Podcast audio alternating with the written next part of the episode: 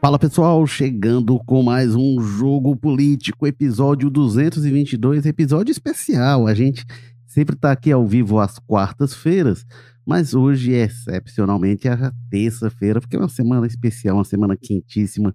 Eleições nas mesas diretoras, Câmara dos Deputados, Senado, também na Assembleia Legislativa do Ceará, dos estados todos, mas a gente dá uma atenção particular ao Ceará.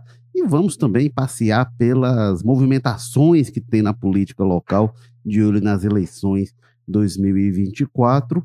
Mas eu diria que o assunto da semana é a reeleição do Senado, nessa né? disputa Rodrigo Pacheco, Rogério Marinho, a, a, base governista do Lula, Bolsonaro tentando aí mostrar uma é, sobrevida, e Luiz Eduardo Girão ali também, de coadjuvante, tem também o super Arthur Lira, né? A força com que ele sai. Vamos falar tudo isso, Evandro Leitão, aqui no, na Assembleia Legislativa do Ceará. Serão assuntos que a gente vai passear no jogo político, também falar de Roberto Cláudio voltando à cena pública, né? Se posicionando aí na oposição é humano. Capitão Wagner surpreendendo muita gente, secretário da Saúde de Maracanaú. Vamos aqui é, pincelar tudo isso. E para falar sobre isso, a gente tem aqui, como quase sempre, a presença do diretor de opinião do povo, colunista de política, Walter George. Bem-vindo, Walter. Olá, Érico Firmo, companheiro que você vai surpreender o ouvinte daqui a pouco anunciando, quem está nos ouvindo. Esse quase aí foi a deixa para falar só não quando, quando tá de férias, não é isso? pois é. Você perdeu dessa vez. É, dessa vez vou deixar. Mas enfim, não estou de férias, estou trabalhando e estou aqui como sempre. É. E temos também, que também não está de férias e não vai estar tão cedo assim, esperamos, é o Carlos Maza, colunista de política do povo. Tudo bem, Maza? Tudo bem, Érico Walter? Não, tão cedo não, cara. Em março aí já tá o período uhum. regulamentar, então tá valendo, tá perto já. Tô, já tô ouvindo os sinos aí da, da, das férias chegando, papai férias. Ô, Walter Jorge, qual apanhado que se faz dessa confusão que tá aí? Rapaz, você misturou tanto assunto aí que eu não sei como é que eu vou juntar não, os pontos. Vamos pegar eleições legislativas. Congresso Nacional, é, Congresso é, Nacional, é, é, da assim, Câmara como, como você disse aí rapidamente, nós temos uma situação resolvida e agora é só ver qual vai ser o placar, qual vai ser a quantidade de votos que terá o Arthur Lira, que ele conseguiu, está conseguindo Aliás, talvez seja caso único hoje no Brasil de que consegue reunir bolsonaristas e petistas num pacote só. Então o Lira tem o apoio do bloco bolsonarista, tem o apoio do bloco. Como é que ele vai compatibilizar isso depois, quando ele for cobrado por um lado ou por outro? A gente, a gente vai ver. Mas ele tem experiência suficiente, tem talento suficiente como articulador para tirar isso de letra. Então a reeleição dele tá, é uma coisa precificada, mas se só vê. Com relação ao Senado, há uma dúvida. Só que eu, eu não compartilho muito dessa dúvida. Para mim, o Rodrigo Pacheco, muito favorito. Não tanto quanto o quanto o, o Lira, né? o Lira, o Lira não tem nem adversário, né? Tem lá o Chico Alencar, lá do Rio, do pessoal do Rio, lançado, mas para ter os votos do pessoal e olhe lá, né? Mas não tem uma candidatura forte. Dizer, lembrando part... que toda eleição da Câmara sempre tem uns quatro candidatos é, que tem um, dois votos, esse ano só tem um. Os, part... é, os partidos que poderiam, que poderiam fazer frente, o bloco governista, uma coisa desse tipo, todo mundo está dentro do pacote do Lira. Então, isso daí não dá. Com relação ao, ao Pacheco, sim, o, aí o, por estratégia, eu acho que uma estratégia inteligente, o, o movimento bolsonarista, o bolsonarismo e tudo que ele representa, agregado com algumas coisas mais de, de direita mesmo, institucionalizada, centrou, centrou atenção e centrou, e centrou é, é, esforços na disputa do Senado, onde há uma chance maior, porque é um, é um político de outro perfil, que é o Rodrigo Pacheco, muito menos agressivo e muito menos talentoso como articulador do que o Lira, mas muito mesmo. Mas é uma liderança jovem, uma pessoa que se postou, tem se postado do ponto de vista democrático mais correto, e isso é um problema para o bolsonarismo, né? Por exemplo, na, na, na, nas crises, nas dúvidas que o presidente levantou, que o ex-presidente Bolsonaro levantava sobre urnas, as posições do, do, do Pacheco sempre foram claras no sentido de defender o modelo mais incisivas do o sistema de voto, as do é, Lira, claras e incisivas mais. e tal. Então tudo isso gera incômodo. Então eles concentraram isso. Eu acho que estão ainda demonstrando muita força o bolsonarismo, muita capacidade de fazer barulho, que é o que eles estão fazendo. Estão aí inventando placares que mostram até, em alguns mostram até já o, Rogério Marinho à frente do, do Rodrigo Pacheco. Mas no, eu acho que na contabilidade real, a tendência é que o Rodrigo Pacheco, com grande possibilidade de se reeleger, ainda no primeiro turno, ele precisa de 41 votos, né? É aquela maioria absoluta, de 50% mais um. É, a tendência é que ele consiga. A dúvida é se ele vai ficar muito distante desse que precisa, se vai ficar né, muito distante, eu digo para cima, porque há cálculo do governo, por exemplo, que aponta até 56 votos para ele. Eu não sei se vai chegar a tanto, mas eu prevejo que seja alguma coisa próxima dos 50. Né? É, de qualquer maneira, fica registrado, do meu ponto de vista, a capacidade que o bolsonarismo mantém de mobilização em redes sociais, que as redes sociais aí estão tomadas absolutamente por, pela campanha do, do Rogério Marinho é, capacidade de fazer barulho, de impor uma, uma, uma, uma, narrativa, que é um termo que eles gostam, né? Então, a narrativa que eles estão impondo nesse momento é essa, é que o Rogério Marinho é, tende a ganhar, pode ganhar. Eu não... É, se você for, for olhar o cenário objetivo, a matemática fria, os partidos que já anunciaram apoio ao, ao, ao, ao Rodrigo Pacheco já dão 42 votos, né? Oficialmente já seria um voto a mais. Só que aí você vai contar é, a, a, como é, as traições para cá, as traições para lá, porque, por exemplo, o, tem essa contagem, porque a contagem é com, é com base nos partidos que já anunciaram apoio, PT, MDB, PSD, né? Que oficialmente já disseram que vão votar no PSB, PDT, todos esses partidos já disseram, o candidato deles é o, é o Rodrigo Pacheco. Agora você pode haver traição. Agora, você pode haver traição do outro lado também. Por exemplo, essa conta não tem o União Brasil o principal articulador, um dos principais articuladores da campanha do, Rodrigo Pacheco, é o senador Alcolumbre, que é do União Brasil. Então, isso significa dizer que não apenas ele, mas ele tem capacidade, ele é ex-presidente do Senado, de também trazer algum voto. Então, você tem esse cenário aparentemente aberto no Senado, eu não compartilho muito dessa visão de que está em aberto. Eu acho que o Rodrigo Pacheco continua muito favorito, não tanto quanto o, o, o Lira, mas fica evidenciado para mim a capacidade que tem o bolsonarismo de, é, de fazer barulho, de mostrar, de mostrar uma força que às vezes nem tem, mas de impor. Vou, de, vou usar de novo uma palavra que eu acho que está muito estragada pelo, pelos quatro anos do bolsonarismo, mas é isso.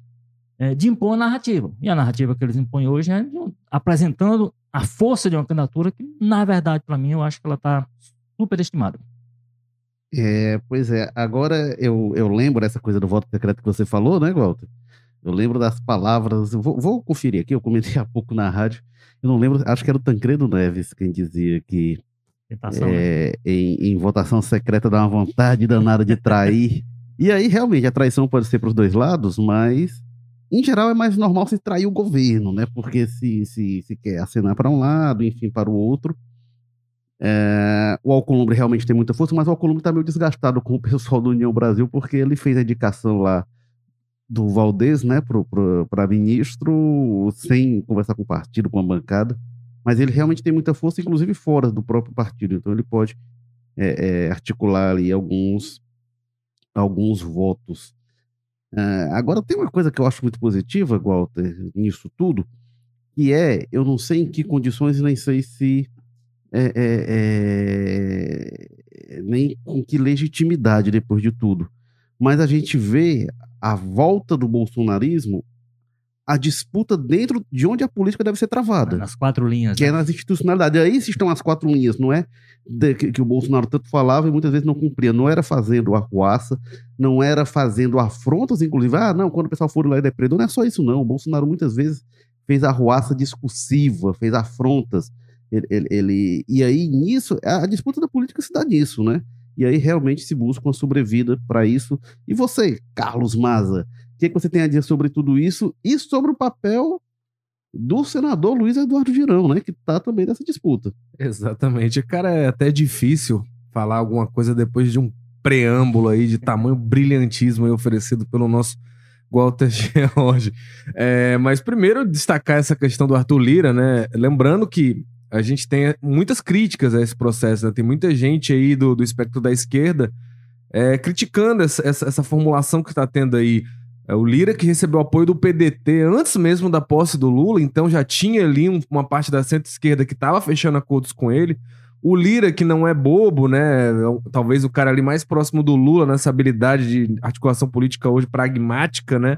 Já tinha acordo fechado com cinco, seis partidos, alguns inclusive de centro-esquerda, como eu falei agora há pouco, o PDT, antes mesmo do Lula tomar posse, antes mesmo de ter qualquer debate sobre isso, ele já estava articulado, fechando ali, né?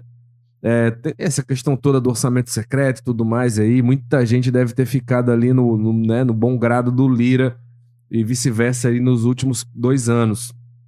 Lembrando, né, que na última eleição para a Câmara teve um batalhão de candidatos, né? A eleição estava muito polarizada entre o Baleia Rossi, o candidato lá do Rodrigo Maia, o Lira correndo ali por fora com o Centrão e tudo mais, mas você tinha Marcel Van Hatten do Novo, Luiz Erundina, general não sei o que lá, né? O Peternelli, o André Janones, né? Saudoso Janones está sumido aí nos últimos meses. É, era candidato e esse ano basicamente se calou até esse pessoal, até esse pessoal barulhento, minoria pequena, se, se calou um pouco. Então dá para ver que tem um entendimento muito forte já no legislativo, talvez até para não irritar ali o Centrão, não mexer com o Lira, o Lula fez esse esforço de vamos centralizar logo aqui, dar por visto essa história e focar no Senado. É, eu concordo com o Walter no aspecto que ele fala que o, o, o Pacheco é claramente o franco favorito, né? O, o bolsonarismo tenta mesmo é, impor essa visão aí de que tem uma disputa muito apertada e que estariam disputando aqueles 17 votos que não tem voto declarado oficialmente, que isso que iria definir a eleição. Eu acho que não. Eu acho que o cenário é muito mais favorável pelo que se caminha, pelo que se conversa, pelo que a gente escuta ouvindo falar para o Pacheco. Mas é claro que tem esses dois fatores dão uma sobrevida política aí para essa candidatura do Marinho, né? O primeiro é a óbvia adesão do bolsonarismo, não diria nem adesão, diria ah, eles abraçaram mesmo a candidatura. Ontem a gente viu os trending topics, né, do Twitter que eram relacionados à política brasileira, quase todos eram relacionados a isso. Pacheco não, né? Rogério Marinho, porque os filhos do Bolsonaro caíram em campo muito forte. O Eduardo Bolsonaro chegou a falar: ligue pro seu senador, mande mensagem para ele no Twitter, Instagram, no que for, criticando ele se ele vai votar no Pacheco. É aquela coisa de convocar a horda mesmo, né? Mobilizar a turba para os objetivos políticos do clã Bolsonaro. E eles fizeram isso muito claramente. Então dá uma força para ele. E é claro que a história do voto secreto, né? Que é como o Érico falou, é uma coisa que sempre assusta ali, dá um pouco de medo para os governos, né? Porque tem é, essa história. E o, e o Marinho, né, ele, ele tem feito uma articulação para além do bolsonarismo. O bolsonarismo abraça ele, ele é esperto, né? Não é bobo. Marinho é o que? Neto de político, bisneto, enfim, uma família de uma ampla é. tradição política lá no Rio Grande do Norte, então ele não é bobo, não começou ontem. Então ele já vem nesses últimos dias fazendo uns acenos ali, pegou. Aliás, a transformação dele em bolsonarista é demonstra isso, né? Não, exatamente, ele é bolsonarista hoje, amanhã vai saber se o, se o PSDB volta a ter uma. Opa, rapaz, ele rapidinho vinha tucando de novo com aqueles tucano de paletó, né? É, a gente viu muito, até, até eu queria dizer, uma ala mais soft do PSDB que fez oposição ao Bolsonaro, tá declarando apoio ao Rogério Marinho. Então tem um componente aí. Ontem, quando ele vai fazer o anúncio oficial lá da candidatura dele, ele faz um discurso de bolsonarista soft, né? Se afastando daquela coisa raiz, apesar da contradição evidente, né? Ele fala umas sete vezes, eu tava escutando, ele fala, meu amigo, eu acho que o Lula não fala tanto a palavra democracia quanto o Rogério Marinho falou ontem, que a gente sabe que a gente tá num contexto que é, avacalharam, quebraram tudo lá em Brasília e o Bolsonaro não disse um ai contra isso, né? Se faz de doido, tá lá no cercadinho de Orlando e nunca condenou esse pessoal, parece que ele quer passar a mão na cabeça desse povo se ele pudesse. Aí o Marinho ontem era democracia, garantia, democracia, garantir, não sei o que. Era um discurso de um verdadeiro democrata, sabe? Parece que não tem nenhuma relação com esse ex-presidente aí que tá fazendo vista grossa. Mas aí é ironia, né? Um discurso de Bolsonaro soft, se afastando dessa coisa radical, para abraçar esse PSDB, tentar roubar mais votos de gente ali. Mas ao lado de Damares Alves, ao, lado de Ricardo Salles, sabe? Ao lado do bolsonarismo mais ideológico e raiz que existe e que, né, tá aí muito envolto nas polêmicas que passaram de um governo para o outro ali, a crise dos Yanomamis, aí a Damares e o Salles talvez sejam os mais, né, no centro dessa polêmica. Enfim, então o Marinho tenta tirar proveito dessa situação aí de outro lado, mas eu concordo com o Walter nesse aspecto, né? O, o, o Pacheco é claro o favorito e faz muito bem para a narrativa bolsonarista eles criarem essa sobrevida, afinal de contas, é o primeiro grande embate entre lulistas e bolsonaristas no Congresso, né? Já na volta dos trabalhos. E o Eduardo Girão é aquela coisa, né? O Eduardo Girão tá tentando, eu acho que convencer até a si mesmo que não é bolsonarista. Lançou essa candidatura aí muito pela linha da independência, né? O Girão que veio nos últimos quatro anos no Senado numa linha de quase total e absoluta adesão ao bolsonarismo, e não um bolsonarismo mais ou menos, um bolsonarismo mais raiz. As pautas mais ideológicas do tratamento precoce. A gente viu a atuação do, do Girão na CPI da Covid, era apoiando essa história. Ele sempre faz uma coisa ali meio esperta, né? Ele não, não, não tô, não tô elogiando. Ele faz umas críticas, mas o fundamento da coisa é que ele apoiou ali o tratamento precoce, botou isso no centro da CPI da Covid, tentou trazer os governadores para a CPI da Covid, que era a estratégia do bolsonarismo, então ele fez muito bem a pauta do Bolsonaro. Acho que a única coisa que ele batia de frente mesmo era a questão lá do do armamento, né? Que o Girão é um histórico vigilante. Ele é contra, mas ele acabou não batendo de frente com não, isso, né? Não, é, ele, confrontou. O discurso dele, ele elenca lá como, várias votações, é, ele eu não sabia como nem... bandeira como era, sempre é, foi a bandeira histórica dele. Eu não ah, lembrava desse nível, mas quando ele fala, ele fala é. como se tivesse feito uma grande oposição, eu vou dar esse benefício a ele. Viu, Maza e Érico, que assim, a gente fala que a situação na Câmara, por exemplo, está resolvida, agora isso não significa dizer que o ambiente de disputa está resolvido por lá, né? Está tá, tá pacificado. Porque tem Até as comissões, nem né? todo mundo que vota... E tem as comissões, né? Porque a grande briga que há nesse momento, por exemplo, é pela principal comissão, que é a comissão que faz com que as coisas aconteçam ou deixem de acontecer na casa, que é a famosa Comissão de Constituição e Justiça, a CCJ. Que o PT abriu mão de qualquer briga com o Lira, entre outras coisas, porque a primeira coisa que fechou com ele foi ele encampar a ideia de que o PT fica com a, com a CCJ, e me parece que isso é o que está só explicar para os nossos né? ouvintes né? que é, é, é isso. A CCJ é a, é a comissão principal da Câmara, porque ela é, é o que toca, né? Praticamente o, todo projeto tem que tudo ter, tem que ter uma análise de constitucionalidade, se adequa à legislação. E a gente sabe que um cara da CCJ que não agrada pode fazer muito estrago. É só lembrar o Bolsonaro lá indicou o, o André Mendonça pro STF e ficou barrado um ano ali na CCJ do Senado porque o Davi Alcolumbre, o Alcolumbre. Não, queria, não queria votar. Não é. tinha nenhum argumento. Então, você acaba tendo duas barreiras. O presidente da Câmara e o presidente da CCJ podem sentar em cima, né? De projetos do governo e travar a tramitação. É. Então, assim, os bastidores, não é que os bastidores na Câmara estejam totalmente desanimados, né? É, agora, sobre o Alcolumbre, só lembrando também, né? Surpresas acontecem no Senado, né? A eleição do Alcolumbre, que era 2019, o Bolsonaro chegando, foi uma surpresa. Foi surpresa? Porque ali... E o Bolsonaro bancou, né? É, o, o derrubar, é, o agora ali uma, uma surpresa é. com o governo é. jogando o seu peso. Um governo que chegava e jogava seu peso. Na verdade, o governo queria derrotar o Renan mais é, do que eleger o Ali o tinha o né? Renan Calheiros que estava querendo ali é, é, se segurar na presidência. Aliás, essa eleição, que aconteceu há quatro anos, ela tem um fato ainda por ser esclarecido, cara, na manhã, ter uma votação foi anulada porque teve um voto a mais do que os senadores presentes. Né? Ninguém até hoje queime né, imediatamente, né? Acabou algumas provas e não ficou. Aquilo não ficou devidamente. Voto impresso e auditável.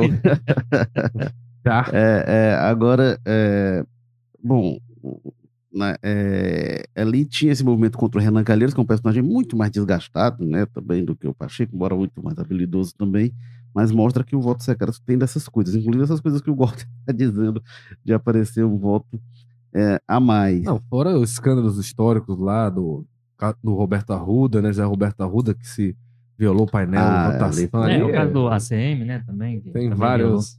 É. Tem vários. Não que se fosse substituir por papelzinho, aí vai pior, né? Aqui na Assembleia Legislativa do Ceará, essa votação em papel já deu, já deu muito problema também. É, essa, essa votação de quatro anos atrás foi papel, É, às né? vezes eles fazem eles lá, eles contaram, viram que tinha uma é, mais. Eu acho que eles têm feito voto impresso e auditável lá e dá umas confusões, enfim. E, e olha que lá são um punhado de pessoas, né? No caso do Senado e, foi com o país todo olhando, né? Não, é, não foi é. assim um momento assim, Ainda um deu um jeito de colocar um é. papelzinho ali. Acho que dá para isso, para tumultuar, né? Eu acho que depois lá do, do, do, do, do caso é, é, 2001, é, né? Aquela eleição lá, que, é. que, que, eles abandonaram a ideia do, de usar o painel eletrônico.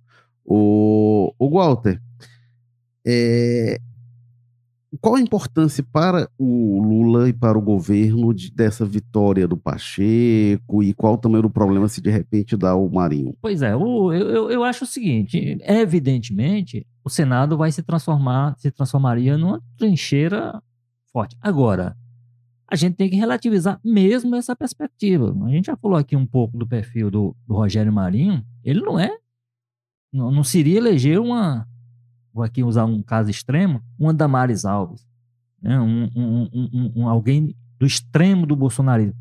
É um, é um bolsonarista de oportunidade, é um oportunista, o Rogério Marinho.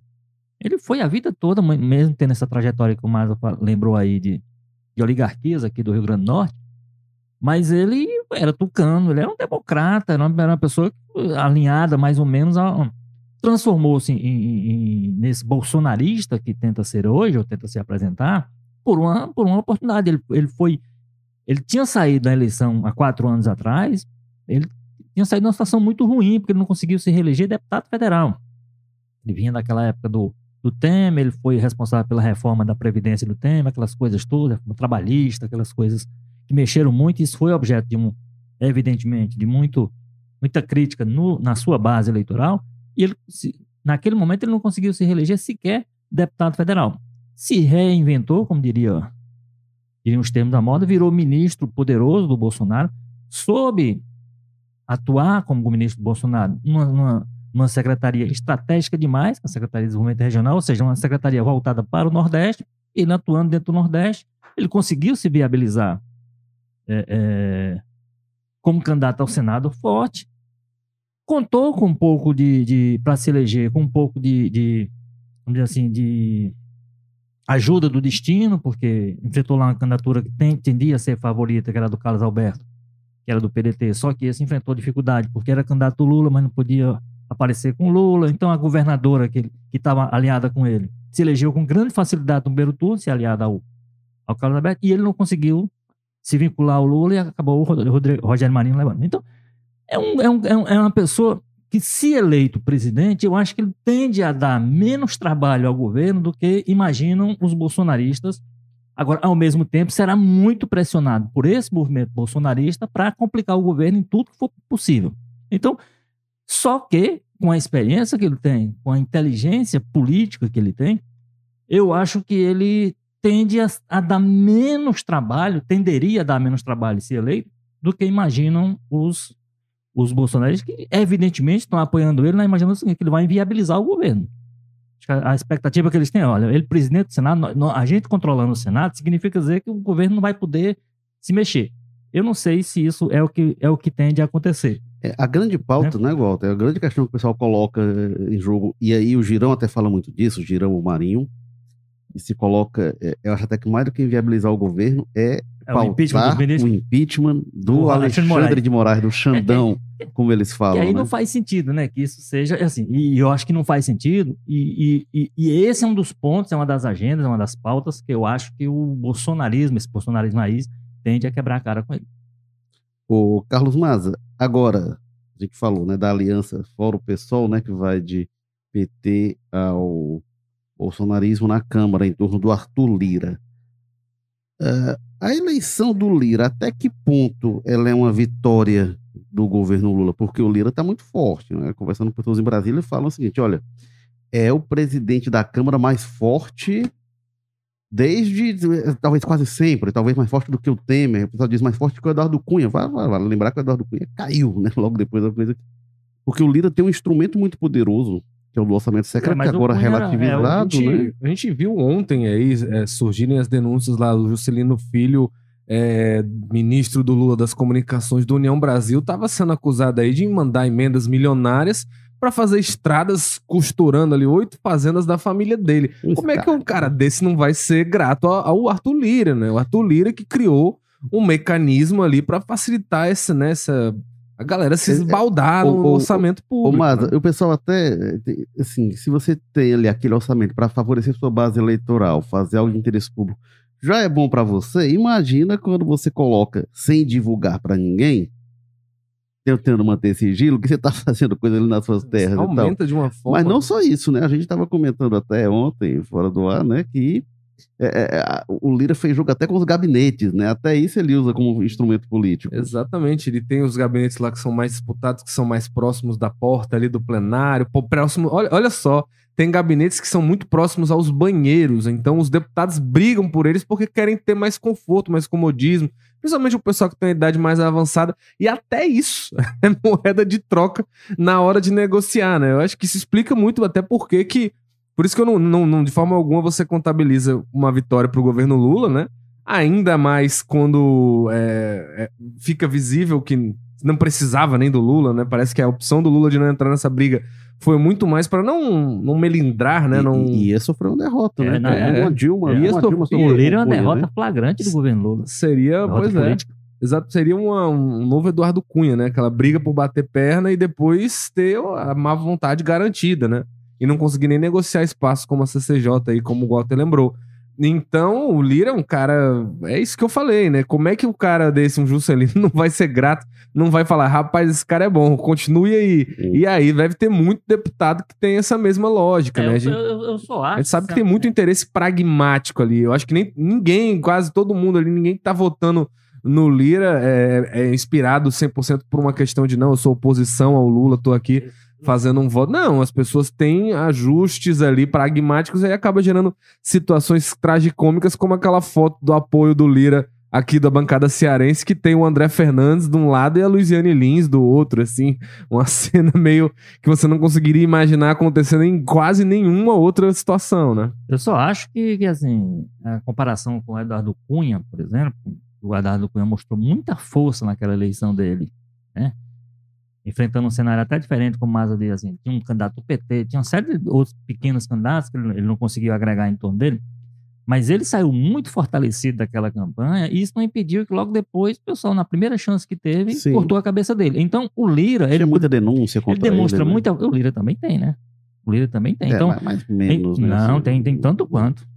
O Lira. É, não o- apareceu ele de Não. Aldebrecht, Não, não, mas- Cacheiro viajante na Europa. Aparece, aparece muita coisa. Assim, a questão é o seguinte: isso não impede que ele, numa situação mais à frente, numa situação que evidentemente você tem uma série de aco- ele mostra muita força e muitos votos, numa situação de conveniência, de conveniência geral.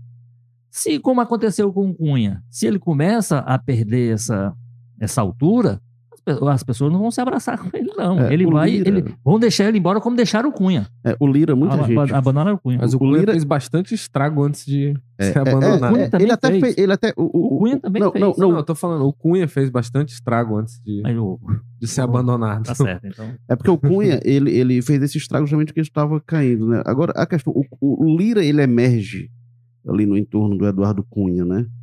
E ele é, é, aprende muito dos métodos, agora ele é mais discreto em algumas coisas, né? Embora opere muito dos bastidores, e tem esse instrumento, o pessoal atribui muita força dele a esse instrumento do orçamento secreto, que agora ganha outros contornos, né? Aí fizeram adaptar lá para o que o STF definiu.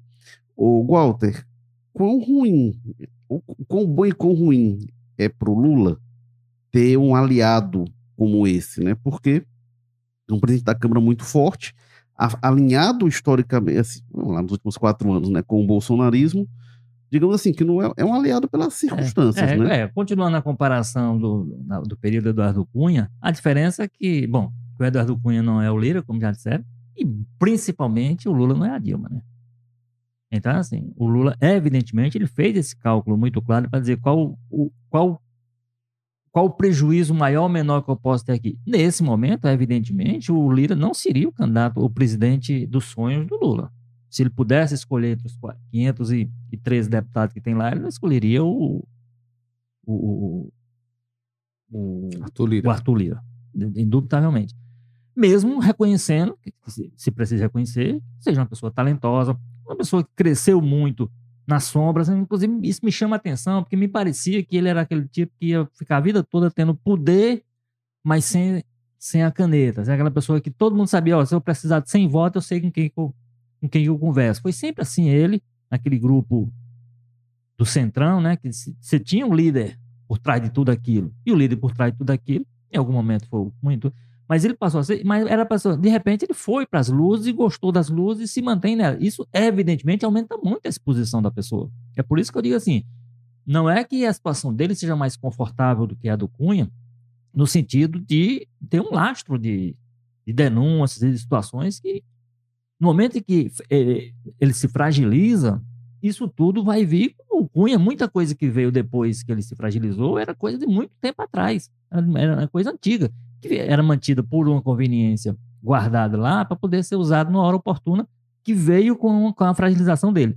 Então, o, o Lira, de qualquer maneira, ele tem que administrar muito bem isso para nunca passar, para não passar essa ideia de, de fragilidade, manter o seu poder objetivo. E aí, como eu disse, do outro lado, ele está lidando com uma pessoa que também tem experiência para esse tipo de coisa, né? Que não entraria. O Lula dificilmente entraria naquele jogo que a Dilma entrou na época do Cunha de meter uma candidatura em cima dele para poder.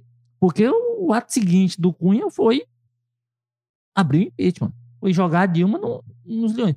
Então, o Lula sabe jogar esse jogo, tá jogando com o Lula. Então, você tem um, um jogo em que duas pessoas, digamos assim, são profissionais nisso aí. Então vai ficar um dosando o outro.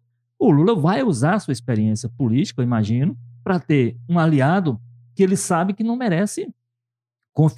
É diferente de quando ele era presidente, que o presidente da Câmara era o, era o Marco Maia, ou era o, ou era o João Paulo, João Paulo Cunha. João Até Paulo... um Severino ali atravessou, né? Pois é, por um, por um erro de cálculo dele que ele não vai passar, que ele não vai submeter de novo a uma, a uma sanção. Porque aí foi uma jogadazinha também na, dessa base que começou a ser maltratada, né? Que ele sabe como é que é, é, como é que é esse jogo. Por isso que esse caso, por exemplo, do ministro agora das comunicações, ele vai ter que trabalhar isso com muito cuidado para não gerar uma crise dentro do governo, para ele não agir com fígado, como diria, porque é uma denúncia séria. Então, mas assim, mexer nesse ministro não, não, não é mexer no ministério, é, não é mexer no partido, é mexer numa, numa ideia que há em torno daquela indicação, que aí acaba chegando lá no Lira, talvez, né, a situação toda. Então, eu acho que é um problema menor diante da circunstância que ele tem. Ele não tem, o Lula não tem voto suficiente para ter, para falar grosso com o Congresso. A federação elegeu 80 deputados. Então, esses 80 deputados talvez sejam aqueles que ele conta 100%. Né? O resto ele vai ter que estar negociando o tempo todo, tem, vai ter que estar tendo cuidado para lidar com essa situação. O Carlos Mas, eu queria eh, abordar, a gente não tem muito tempo, mas eu queria abordar um tema que tem a ver aí com essas posses na, na, na, na Câmara, no Senado, que tem a ver com os que estão entrando, mas está saindo, está chegando ao fim, o que se anuncia como um último mandato do Tasso Gereissati, né, que é um personagem importante na política aqui do Ceará, a gente traz hoje no Povo é, o material com ele, e o Tasso, que foi o único personagem, assim, que se eu for contabilizar em termos de mandato, né, foi três vezes governador, só o Nogueira Acioli teve tantos mandatos, e foi duas vezes senador, e aí o Acioli não iguala, o Acioli foi ali uns dois anos senador, no interregno ali. É, então, Tasso, assim, em termos de mandatos, é a pessoa que teve cargos mais graduados na história política do Ceará, e é um dos políticos, foi um dos políticos mais poderosos da história do Ceará. E aí, se encerrando esse ciclo, diz que segue na política, não vai se omitir, mas eleição para ele, diz, o ciclo dele terminou. E ele falou algumas coisas interessantes, eu destaco uma que é ele falando sobre o Lula, né? é, sobre a eleição de 2002, e ele disse que aquela eleição foi um ponto de inflexão, porque pela primeira vez se viu a força do Lula no Ceará, e quando foi em 2010 que ele perdeu, ele diz, ali eu vi que tinha uma, uma pessoa que, nesse sentido, eu não podia com ele aqui no Ceará. A gente pensar o que é o tamanho do Tasso aqui, a força que o Tasso tinha naquele momento, né? E ele fala disso, do peso do, Task, do peso do Lula, que ele apoiou na última eleição, apesar de é, é, é, é dizer que discorda de algumas coisas, diz que está preocupado com a economia, né, com o rumo da economia, mas diz que entre o Lula e o Bolsonaro ele não teve dúvida, porque reconhece no, no, no Lula um democrata, e o Bolsonaro ele diz como o pior presidente da história do Ceará. Mas enfim, falou também do Ciro, né? Ele disse que, que é, é, o afastamento do Ciro não teve rompimento, não teve briga, mas foi porque o Ciro fez uma opção clara em 2010 entre ficar com o Tasso ou ficar com o Lula, ficou com o Lula. E ali eles se distanciaram aqui no Ceará. O que é que você é, é, é, aponta, mas a gente não tem muito tempo, mas assim, não queria que a gente deixasse de dar uma pincelada sobre essa trajetória aí do Tasso Gereissati, o fim desse ciclo. Pois é, né? Tasso Gereissati, que já tinha, né, meio que se despedido da política uma vez ali em 2010, né, disse que ia cuidar dos netinhos quando perde a eleição pro Eunício Pimentel ali no Senado e ganhou esse outro mandato em 2014, ficou em mais oito anos, né?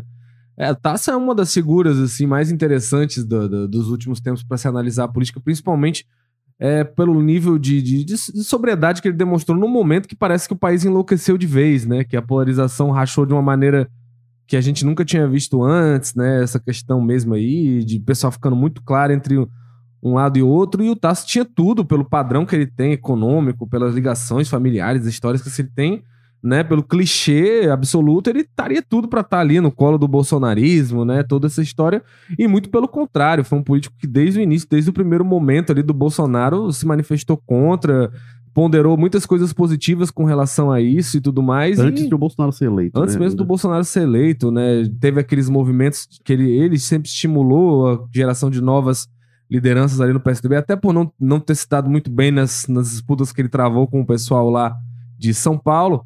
É, mas então é uma, uma figura muito, é, muito curiosa, né? Que vale a pena, inclusive, queria destacar aí que o Eric, com sua humildade, que ele é peculiar, citou brevemente, mas esse material muito rico, muito importante, que está hoje no jornal, no Povo Mais, feito pelo próprio Érico Firmo, vejam só, é, que vale a pena, que é uma figura né, muito curiosa, né? O Tasso é uma coisa que vai demorar muito tempo para aparecer político nessa coisa, com so, todos os seus defeitos, né? E suas virtudes, mas é uma, uma figura bem sui generis. Eu acho que até a postura que ele tomou na eleição desse ano destaca muito isso, né?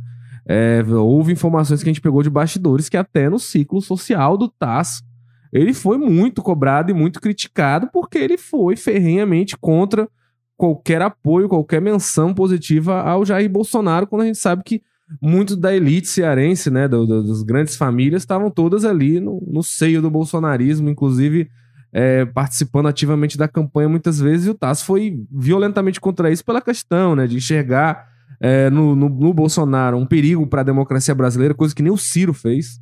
O Ciro, muito pelo contrário, quando declarou aquele apoio mais ou menos ao Lula lá, aliás, ao Lula não, ao outro candidato que não o Bolsonaro, né, que ele não cita nem o nome do Lula, ele falou lá ainda, deixou claro no vídeo, não, não considera a democracia, não está em risco. Eu não sei se o Ciro se arrepende, eu acho que com o que a gente viu 8 de janeiro dá para colocar que talvez estivesse sim em risco ali pela, nessa disputa. É, mas enfim, é um, é um, político muito curioso. Vamos ver se agora ele cuida dos netinhos mesmo ou se vai embarcar nos negócios mais uma vez aí.